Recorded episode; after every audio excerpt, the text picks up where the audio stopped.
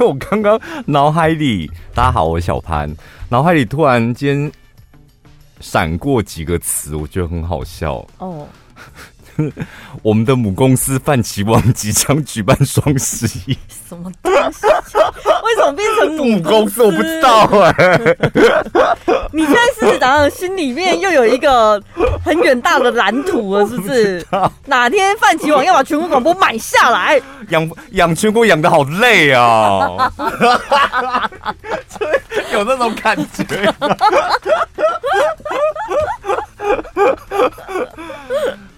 好啦，那就顺便讲一讲啊，活动很简单，就是十一月十一号的中午十一点，然后你可以到泛起网官网。然后这一次的双十一的活动呢，虽然到十一月二十号，但是提醒大家，因为有很多是限量的商品，商品跟组合组合，所以第一天。你是抢到的机会是比第二天之后来的多，非常非常的多。有有哪些呢？譬如说苹果手机哦，譬如说 Dyson 吹风机都是最新的，不是什么库存。然后还有很多人问很很久的草本蔬活，然后还有南瓜籽油，还有汉来的下午茶餐券，这一张才三九九哎。太划算了吧！全省春不老集团的按摩店都可以用的指压按摩，加足汤七十分钟，没有使用期限的按摩券也是三九九。然后那个雅诗兰黛的小棕瓶，我跟你讲最便宜，兰蔻也有梦特娇的意式舒活枕，一颗只要一千一百一十一。还有阿芳老师代言的锅宝全能厨神三锅六件组。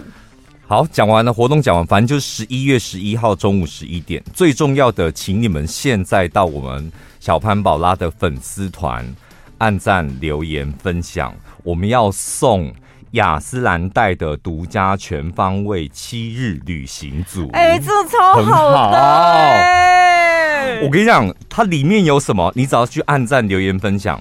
而且我们这次准备有十四位，超多的，超多，所以到我们的粉丝团去按赞留言，要送你是雅诗兰黛的洗面乳三十 ml 的一条，原生露七 ml 的两瓶，小棕瓶七 ml 的四瓶，这不就等于一一瓶正货了吗？对呀，四七三十二哎，然后四七二十八，四七二十八，不好意思。那还没有等于等于一瓶正货，可是很够用了。还有无敌霜五 ml 的一瓶。还有水精华一点五 ml 的六包，就是一个旅行组，这样送给大家。你想想看，这一个旅行组接下来不是准备要跨年过年，你要出国玩，或者是在国内旅游，这一整组真的很划算呢。所以泛起网的决战双十一，请多多支持我们的母公司。不要乱讲，听众朋友真的很容易当真。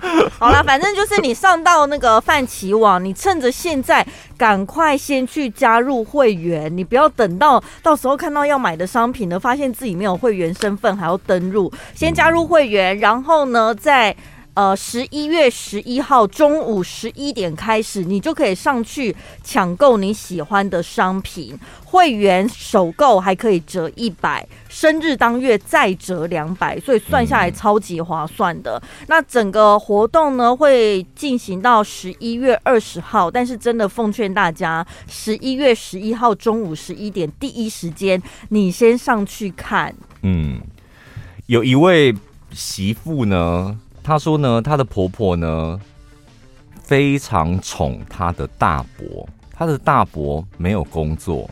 啊看起来就是个啃老族。身为媳妇呢，她没有意见。某一天，这个媳妇去上班，发现婆婆竟然跑来百货公司当清洁工，而且还热情的跟她打招呼。这个媳妇就是在这个百货当楼管。媳妇说呢：“我不是普通的主管，我是楼管。说不介意别人的眼光是不可能的。”然后这个媳妇她觉得婆婆要宠自己的大儿子，就自己承担，跑到我工作的地方来当清洁工，什么意思？都没有想到我会很难堪吗？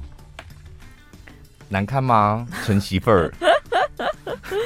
我觉得还好哎、欸，因为像我们公司的清洁阿姨，有时候也是有害羞的，那也会有热情跟我们打招呼的啊。嗯、因为清洁工他一定是固定的地方、固定的时间，那进出久了，大家都见过面了，嗯、自然而然就会攀谈起来啊。对啊，就因为攀谈起来。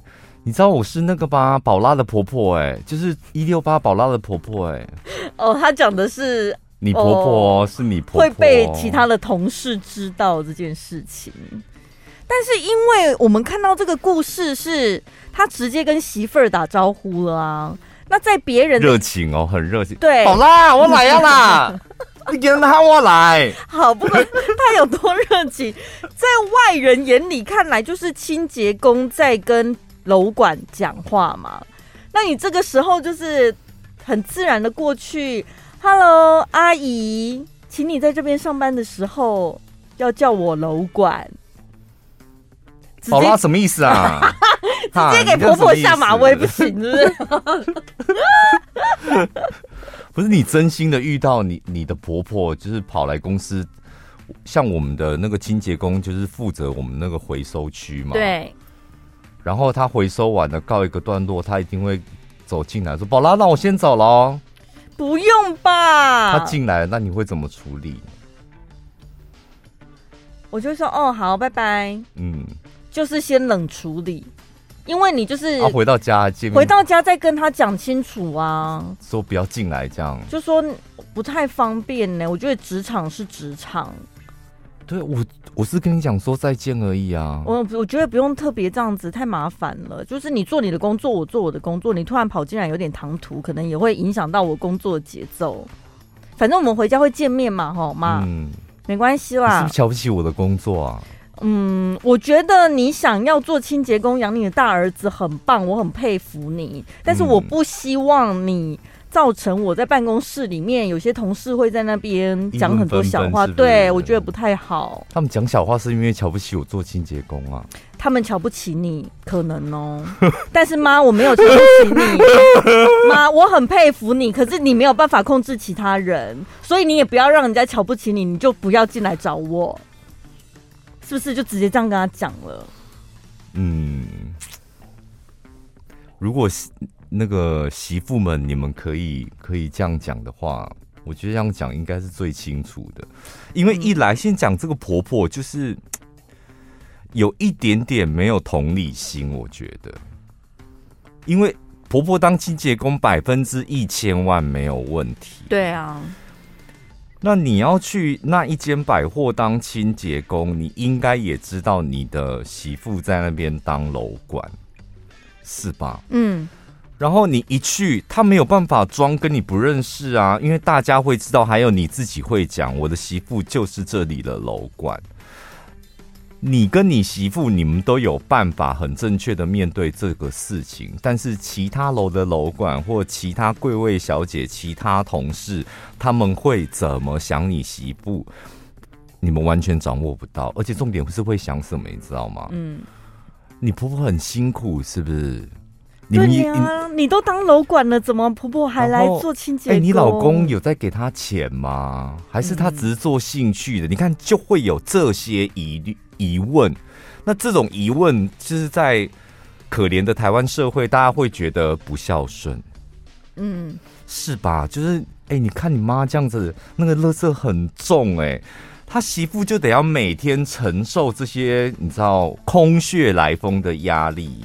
所以这是婆婆不贴心的地方，而且清洁工阿姨们自己在聊天的时候，不是也会直接，应该会直接跟那个婆婆讲说：“哈，那个楼管是你媳妇啊，你怎么还来做清洁工？对不对？”他们自己彼此之间也会聊到这个。这个婆婆就是一个没同理心的人啊！你看她，她儿子大伯，大伯啃老无业，没有工作也没有关系，就住在家里。嗯，那我。会让媳妇发现我这个大伯就是在啃老，一定是她很多的行为举止，她都看在眼里。婆婆可能塞钱，婆婆对大伯特别好，婆婆婆婆还把大伯当 baby 这样照顾，所以她看了就觉得哦，这个大伯是一个啃老族。对，所以这个婆婆，我个人觉得这个问题是蛮严重的，就是是一个没有同理心的人。而且他如果是当楼管，楼管的职务内容应该是除了管柜哥柜姐，是包括清洁。如果你没有做好的话，把他 fire 吧，对不对？对 哦，就是假借一些理由就。然后借刀杀人什么的，哦对哦，你也不用回家跟他谈这些有的没的，直接 fire 他就好了。然后假装安慰他说：“ 啊，我觉得我们百货公司真的好严哦，我觉得你做的很好，没有关系啦。要不要我帮你介绍小北百货？也是百货公司啊，啊那边我觉得听说福利还不错、欸。小北有缺清洁工吗？我帮你问看看。”而且那一个薪水特别好哦，是在那个恒春，还把他推荐到恒春的小北百 货，哦、然后顺利的也把他赶出家门了。因为那边的薪水，那边的薪水好像多我们百货公司五千块。媳妇，你愿意多花这五千块，把你婆婆赶到恒春去吗？我觉得每个媳妇应该愿意。还是把他赶到兰屿，有外岛加给耶。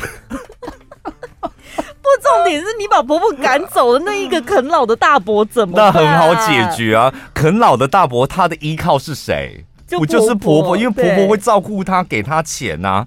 媳妇跟她的老公不会照顾他，跟给他钱啊。嗯、所以他要啃，他没有东西可以啃，他活不下去啊！活不下去，他自己就会找方法了。Maybe 再去横村找他的妈妈，或者他自己想办法找一份工作。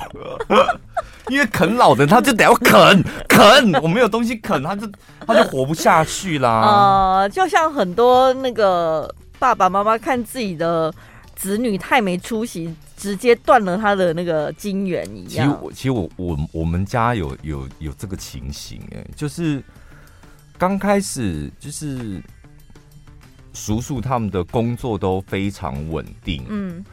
然后后来就有一个叔叔，他是生意失败了，那生意失败了，就是只能够回家，就回回我阿妈家。嗯，那起码有个地方可以住。刚开始是这么想，起码有个地方，然后打点零工这样。然后阿妈就因为好好像有老人津贴啊什么的，哦、所以生活还过得去。后来二叔也生意失败了，嗯、都是做生意的。然后也回到阿妈家嘞，两个儿子都回来了，但只有领一份老人津贴。我跟你讲，我阿妈就是我奶奶啊，真的身体真他妈的有够健康。嗯，我跟你讲，老人家如果承受压力，他身体真的会更健康，因为他觉得他不能倒。我还有两个儿子。我妈说，在菜市场看到她在买菜的时候，真的就是那个杀价的那个力度，她就感受出来她那个身体还非常健康。然后我有时候都想说，啊，为母则强，你只能够这么说。即使你看，像我叔叔他们都年纪这么大了，他还是觉得没有关系，你就是失败了，起码还有一个老家可以回，这样可以住。嗯啊，不能给你钱，但是起码有三餐这样。对啊，真的。但是也因为我觉得我阿嬷的个性，就是她是属于那种真的会比较疼儿子女儿那种，所以可能就会造就出，我觉得儿子女儿，你不要讲说就那种 baby 感。以前他是我们的叔叔嘛，就是年轻的叔叔啊，我们现在我们也长大。他也变成一个成熟的老年人啦。对，他在我面前是这样，那想到他的行为举止，在我阿妈面前，我就觉得像就像个大 baby 一样。巨婴是？有一点。怎样是会跟阿妈撒娇吗？不是啦，我不是那种撒娇，就是他就是个大人。但是你看。你多狼多这样啊！你的生活、你的住的、你的吃的，还要老人家打理，那不就是个大 baby？就像这个故事里面那个大伯啊，没有工作不会怎么样，但你起码要喂饱自己，有尊严的活下去。所以无业不会怎么样，你就再找工作就好。你无业，你再加上啃老，我觉得这就是一个对我来讲，就是算是一个没有出息的人啊。所以像你讲的，我觉得真的双方都有一定的责任。就是为什么他会变成啃老，就是因为父母亲还持续的在照顾他嘛，帮他料理三餐啊，然后打理。我觉得，我觉得啃老，老实讲，我也觉得没关系啊。本来就你生我的啊，给我啃一点是会怎么样？啃老加无业，就真他妈的没出息。啃老，你有你，我们有听众朋友就是这样。他上次跟我讲说，我我没有没有错，我就是个啃老族，我这辈子绝对不会买房子。嗯，我就是等着我爸妈的房子。嗯嗯，那我的工作我知道也赚不了多少钱，但起码有一点收入。嗯，然后又有房子，他觉得很安心。就是啃老跟无业只能二选一，你只能二选一，就你又无老又无业又啃老了，就真他妈的，我觉得社会毒瘤了。我觉得。好可怕，是不是？因为他没有，不是因为他没有任何，因为这样会拖累到。我觉得为我为什么用社会毒瘤这么狠的一个字眼，就是没有工作。我说无业真的没有关系，你只要养活自己，嗯，不要变把自己变成一个社会问题就好了嘛。嗯，然后你无业。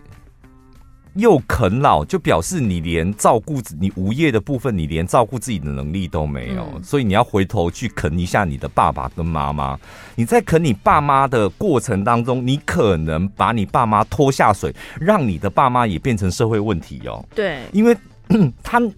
那么大的年纪了，他的生产力一定是下降的非常多，赚没那么多少，赚没多少钱，体力也不好，然后又继续被你吸，被你吸，你们最后两个人同归于尽，就变成两个社会问题。而且就是爸妈被你啃，他总是有个期限的吧？当那期限到的时候，那他自己就没有任何的谋生能力，也没东西可以啃，他就真的是一个大毒瘤啊！只会造成社会的负担而已。对，就本来一个人无业，没有办法养活这就一个人的问题，然后回过头去啃别人，就变成有有点像是那个啦，失速列车有没有？嗯，一个尸体，他就是在那边啊，一个僵尸就是一个僵尸，一个僵尸啃了另外一个僵尸，变两个僵尸，两个僵尸再啃两个僵尸，就变成六个僵尸，就一直扩散出去了。而且啃老就是。你说像那个听众朋友的状况，就是他可能赚没很多钱，但是他就是在那边等爸妈的房子下来。对，就有些人会觉得这就是理所当然的，尤其现在很多人是少子女化，就是只有独生子或独生女，你不需要跟别人分，你就觉得爸妈的财产反正等他们离开了就应该是我的，我就慢慢等就好了。没有应该一定啊，一定是你的啊。这种干嘛谦虚？就是狗干，狗干很辛苦哎、一路来孤零零的，没有什么朋友，没有兄，像我们有兄弟姐妹可以打闹什么。他一个人承受父母的压力，像我们都不是狗干嘛，我们四个小孩一起承受父母的压力，他是一个人承受父母的压力、所以当然全部都归他、而且你大部分的人，你们家又不是什么家财万贯，像那个谁。哦、呃，比尔盖茨说要把他财产捐给公益或干嘛，什么不留给子女，嗯、不可能嘛，一定是留给你的啊。所以就是在那边慢慢等，总是会等到的。会有人觉得这种想法很不应该吗？这哪有什么不应该？会觉得没出息是不是？会吗？我是一个疑问啦。那你自己觉得？你觉得呢？我是觉得不会啊。我是觉得好像就应该要留给我啊！你有在偷吸你的家产吗？没有，怎么吸？你有在盘算吗？怎么吸？快教教我！哎，我们四个兄弟姐妹都会算呢。怎样？因为爸爸有几间房子嘛，妈妈有几间房子，然后将来就是呃生病了，呃可能要送到养老院，嗯，有人照顾，这样这个我们私底下我们都先讨论过，嗯，就是我们。四个小孩是鼠疫，不是那种自己陪在什么照顾爸爸、照顾妈，我们不是那一种，我们就是希望让他有一个环境，然后我们请专业的人员去照顾他，这样将来啊，将来我们在幻想，那我们就只要出钱就好。那你们有跟当事人讨论过吗？跟爸妈讨论过这种事情吗？有一次，有一次就是我爸是个很任性的爸爸嘛，就是有一次他又很任性的生病，然后就是不讲，然后最后就是送到急诊室去。有一次我就跟他讲说，哎，那明天我们出院的时候，我就直接把你送去养老院。明天。然后就瑟瑟发抖，这样。我说，如果下次你再这样，就是不照顾好自己的身体，嗯，然后又是每次这种突发状况造成大家的困扰的话，我真的会立刻把你送去养老院哦。所以以他的反应，他应该是排斥那个地方的吧？是因为他还没看过了。现在养老院我跟你讲都很高级，可是因为很多的长辈，他们就是会觉得，如果子女没有把我留在身边，而是送去那个所谓养老院或照顾机构。就是有一点被抛弃的那种感觉哦，我觉得对长辈内心都会这样想。对啊，你当初就抛弃我们，现在我们就是让你常常被抛弃的滋味。注 入太多私人情感了吧？我们现在我们在聊天讲节目，不是讲你个人。哎，我是谈笑风生的在讲这些有的没有的。没有，我跟你讲，为什么可以讲，就是因为真的你已经放下了。嗯，有一次我们老板就很关心我的那个家庭的问题，这样爸爸怎么样啊，妈妈怎么样？我说真的你，你你人到一个年纪之后，你不会很纠结在那个你对不起我，所以我要怎么样，或是谁对不起谁这样？嗯，你会觉得。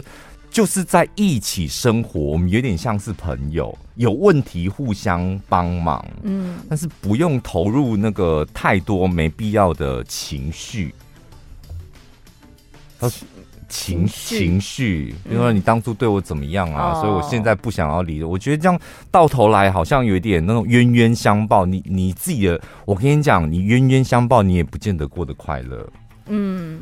我们常讲那个放下放下，是真的可以慢慢慢慢练习的。就是你对他没有恨了之后，你们可以和平的相处。现在我们相处非常好，跟爸爸的关系非常好。我个人其实也是蛮鼓励，如果你呃经济能力许可、现实条件许可，我觉得让长辈到一个专业的环境其实是比较好的。当然好，我跟你讲，那比他住的环境还要好，妹又多。我跟你讲，真的超多妹的，老妹。当然，跟他同年纪的妹也有，还有护理师，还有护理师，超漂亮妹。所以他就活在一个哇天呐城堡里面这样，然后每天那么多活动。我跟我我们家的小朋友，我们有很实际，我们是走那种很实际派的，嗯，就会搜嘛。譬如说现在的养老机构，哎，它规定非常严格，哎，嗯。你要身体健康检查完，而且符合他的健康条件，你才能够入住。嗯，然后入住完，然后一个月，我们就在想说，我有一次跟我爸讲说，像你的这一栋房子现在值多少钱嘛？那如果你要住到稍微高级一点的养老院，像这种啊，花 iPad 给他看，像这种的话，好像大概十年就花完了，欸，哎。所以十年之后就要等我，就是就是要那个我们小朋友出这样，但是我觉得蛮不错的，就是因为房子是你买的嘛，也是你存的钱，那你就把这个房子，如果啦说如果将来要去住那个养老院的话，一来也安全，有人照顾，然后你的朋友也稳定这样，嗯，然后说哈现在这么贵哦，说对啊，那你可以选择继续住在你这里，或者是。养老院这样，我觉得讲开了，反而就大家比较比较不会有那种哈，你是要抛弃我什么的。因为我觉得好像大家的观念是，我其实也不太清楚。养老院感觉就是你一进去了之后，你再也出不来了。会哦，有、啊、有那种的，然后你也没有，应该说你也没有对，没有自由时间或什么。如果像你讲，今天长辈他不是因为卧病在床，他是可以自由活动的。嗯、他在进去这个养老院交到新朋友之前，他明明就在家里附近已经有原本的朋友了。嗯、如果养老院对他来讲可能只是个饭店，或者是就是晚上睡觉的地方，那他白天有自由活动时间，他还可以出去。对，可以啊。我觉得这样子他们可能就比较不会那么排斥。对你讲的那。这种应该就是养老院，那那我刚刚讲的应该叫养老宅哦，可能是有一点这样的差别。对，所以每个人需求不一样，可能大家本来就是要先做好详细的功课。所以孝，所以结论就是孝顺，它没有公式，嗯，就是不是一定要爸爸病倒了，你所有儿子女儿一定要围成一圈在旁边说 呵呵：“不要弄，不要。”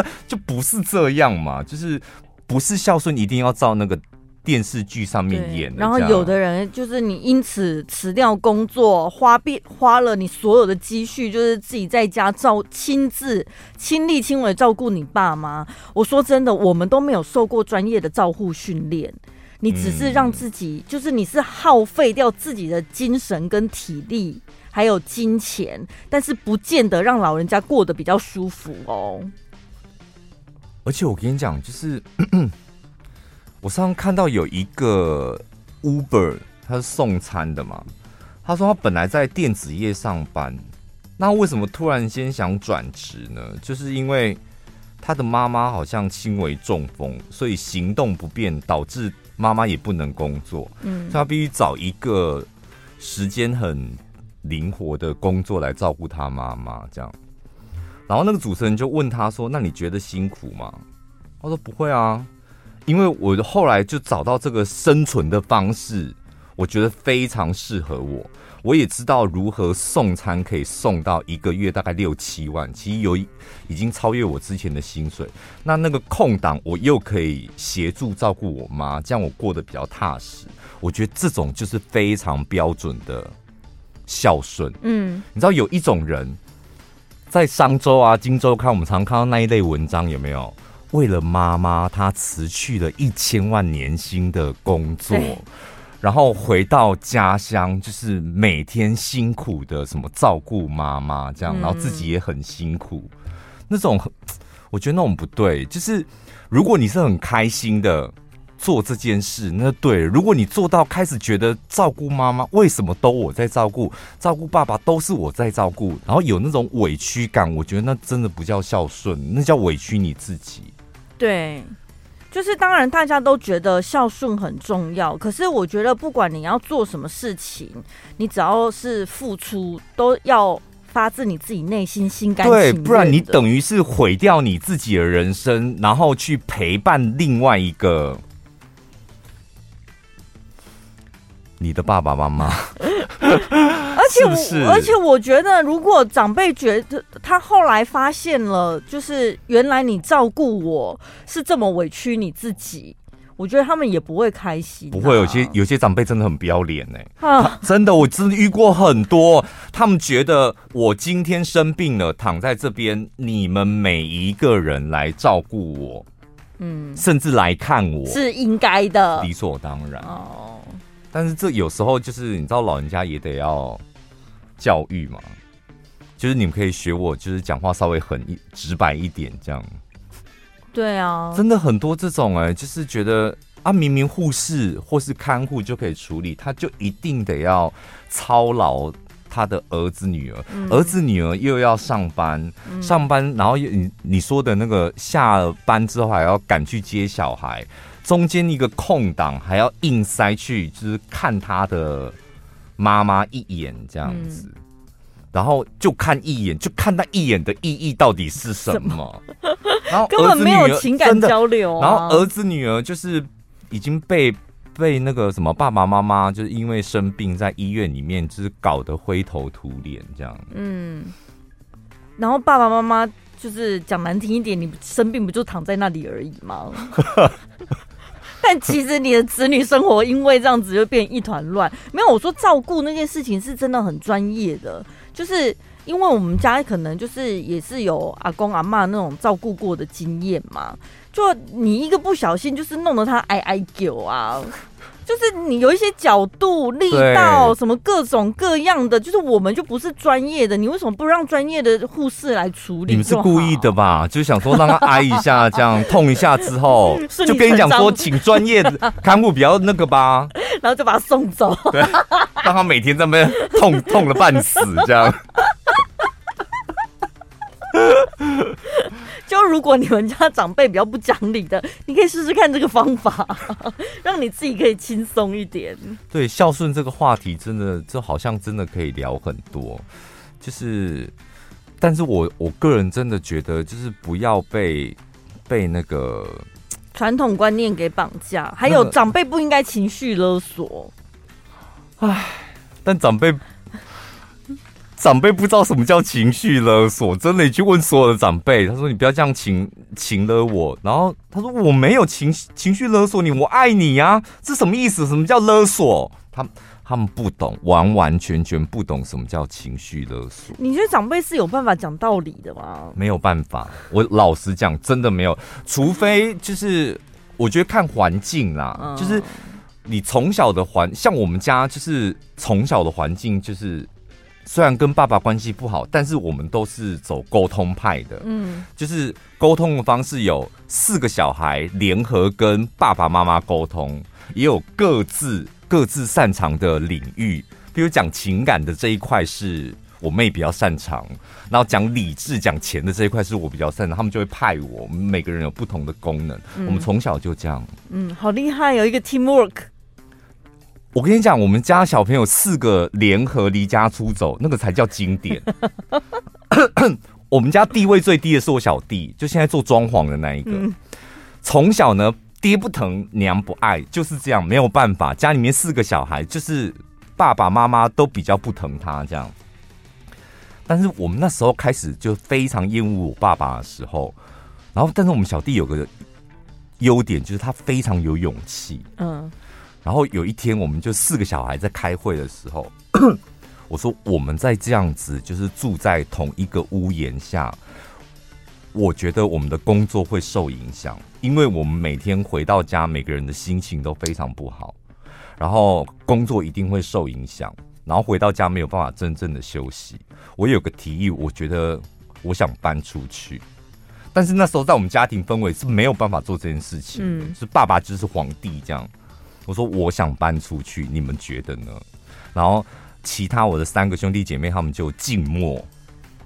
然后我弟说，我早就最小弟弟说我早就有这个打算，想要偷偷搬出去这样。然后我说，那你有地方可以住吗？他说先离开再说吧。你看他已经已经万念俱灰到这个地步了。我说那我支持你。然后我们那一次的会议就这样结束了，四个小孩的会议就这样结束了。隔大概一个礼拜之后，我弟失踪了。然后我们当下，我们其他三个小孩都微笑，因为爸妈就很紧张嘛，爸妈就很紧张找啊什么的。然后，但是我们三个小孩真的就偷偷的微笑，说他真的出去了，然后很厉害耶，他带什么？然后我妹说：“真的，我也不知道她带什么，所以离家到底要带什么？” 然后打电话给他，叫他教教你们。没有没有联络方式，然后就失踪了大概三天。嗯，然后后来回家了，因为就真的没有钱。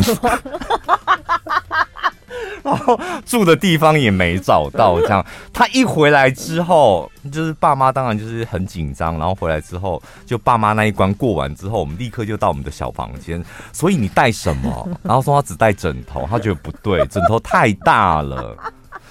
然后我说：“那所以钱的问题怎么解决？”他说：“真的解决不了，所以我们没有地方。”这已经是成年人的时候了吗？呃，大概我想想看，第一次离家出走应该是国中的时候。好小哦，对，难怪会带枕头。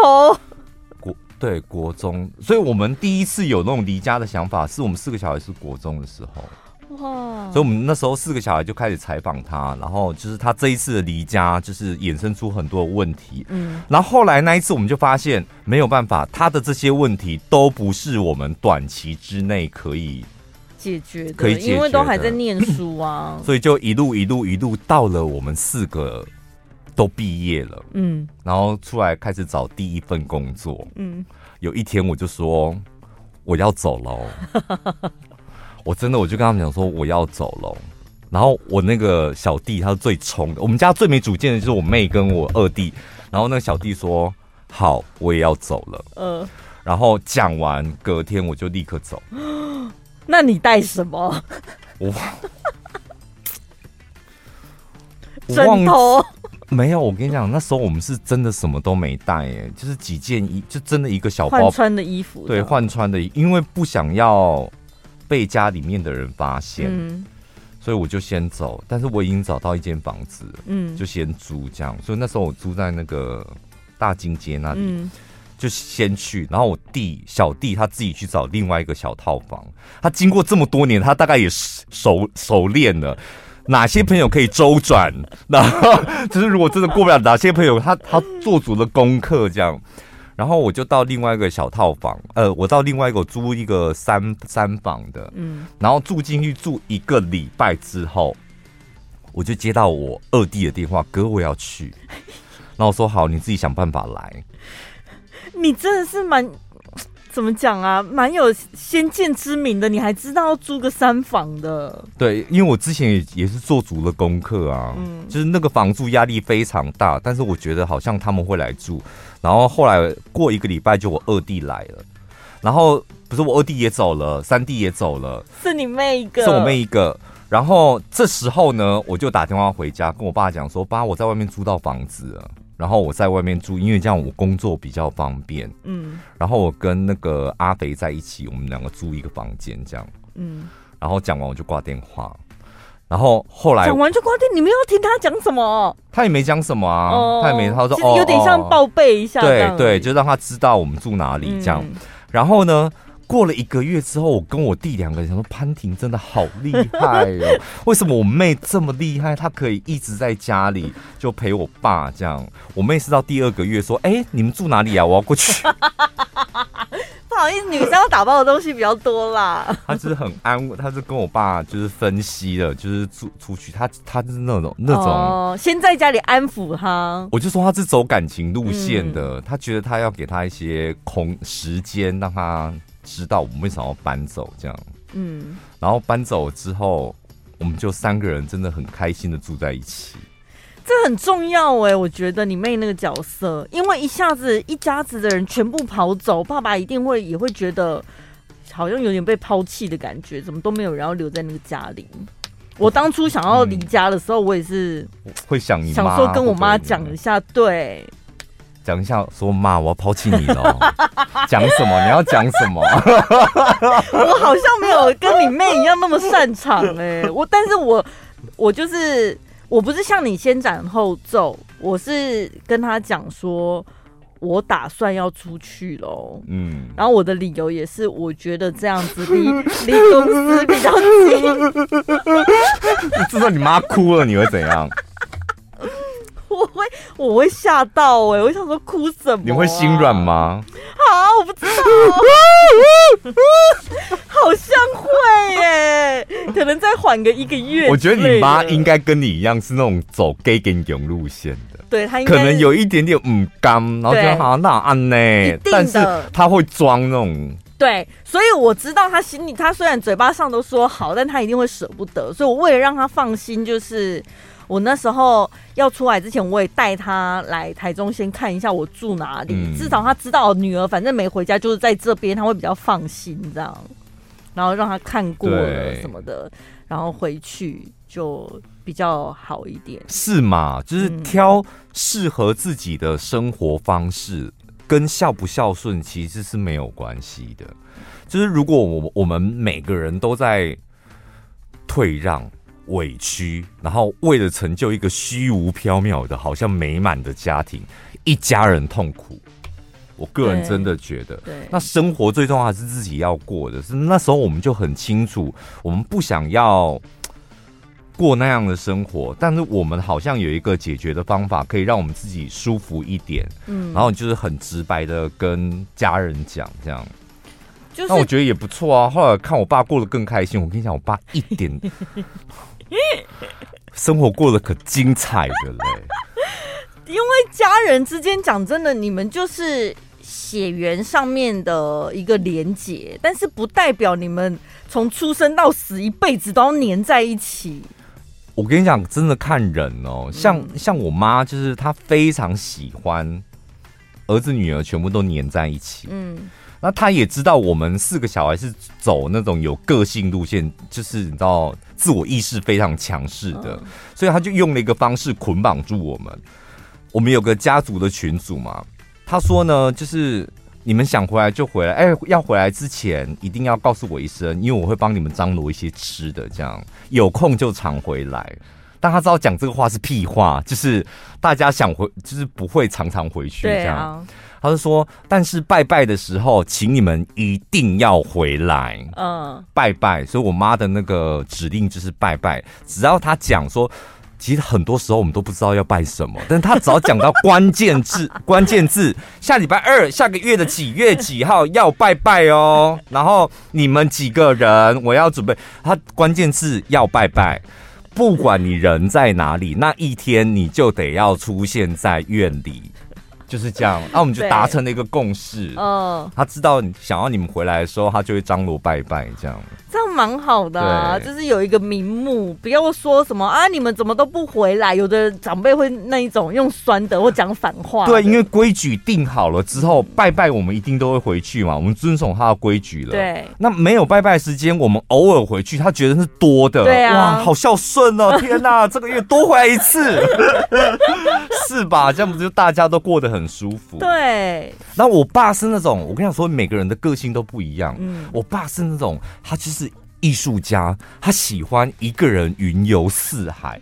他觉得每个人都缠着他，缠着他的时间被剥，就是切成碎碎。他不喜欢这样。对，他觉得我今天要去南头买茶，这是我今天人生最大最重要的一件事。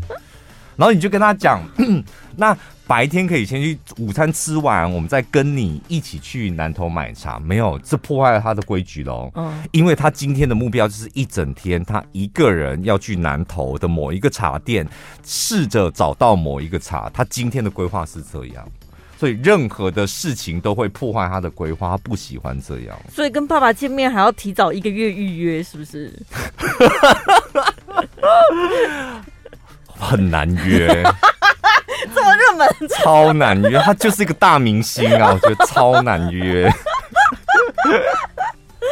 所以既然是家人，我觉得真的熟悉彼此的个性很重要。对，就是你们家有你们自己的生活方式，嗯、那那个生活方式尽可能的自己找出那种舒服感。那不要去看别人家，我跟你讲，乡下最容易这样谁家的儿子怎么样，谁、嗯、家的妈妈怎么样，千万不要有这种想法。为什么要这样比？因为每个人就是环境、个性跟条件什么都不一样，所以你们也不要说哦，别人啃老怎么样，或者是有些人就说什么啊，有没有给孝亲费？孝亲费给多少？比来比去的，我觉得这真的没有意义。不要把自己变成社会上的毒瘤就好了啦，我觉得，对，是吧？对对对，就不要变成别人的负担、家人的负担、社会的负担。其他的生活方式，你你舒服，你就这么去。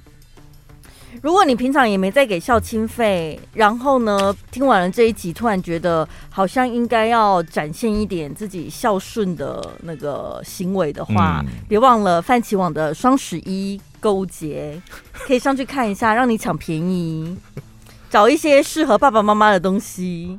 对，可以上到那个我们的粉丝团，然后有连接，然后记得到我们的小潘宝拉的粉丝团去留言，还有按赞，还有分享。这个礼拜的礼物非常非常的好，我们下礼拜见，拜拜。